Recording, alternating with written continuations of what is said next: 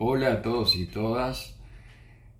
¿Por qué no hablar de un tanque de Netflix también en este espacio? Y me refiero al reciente estreno, El hombre gris, The Grey Man, que es una película de acción trepidante y constante, más que de espionaje, un gran espectáculo que transcurre en varias ciudades y variados escenarios.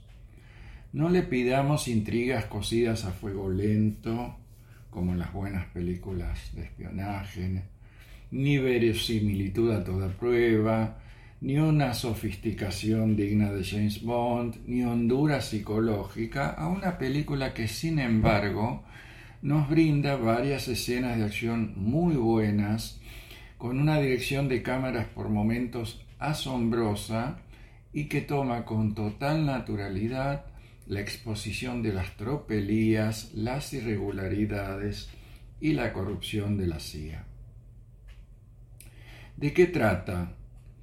Un convicto de asesinato es visitado por un directivo de la CIA en la cárcel donde está alojado este hombre para reclutarlo como el agente 6, SIX, de Sierra, una división de operaciones especiales de esa agencia de inteligencia.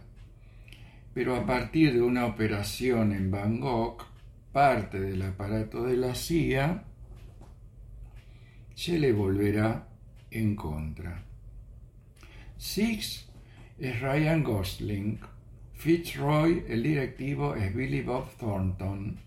A ellos se suma Carmichael, René Jean Page, el moreno protagonista de Bridgerton, como el sucesor de Fitzroy, Danny Miranda, Ana Armas con Luke Uma Thurman como la gente que acompañará y cuidará a Six, y Lloyd Hansen, Chris Evans, un mercenario malísimo cuyos servicios requerirá la CIA y que se enfrentará con Six.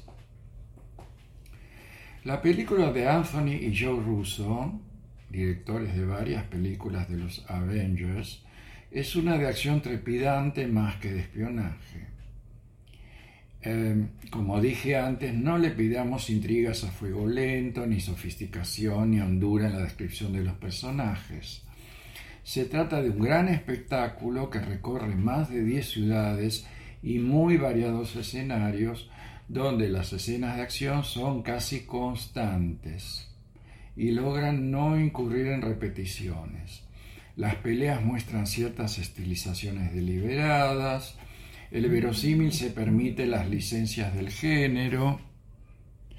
Casi todos los personajes son bastante malos. Asuman algunos rasgos de nobleza, los usuales, también rasgos de humor. Y Chris Evans compone un villano algo gracioso y algo berreta. La dirección de cámaras es muy buena.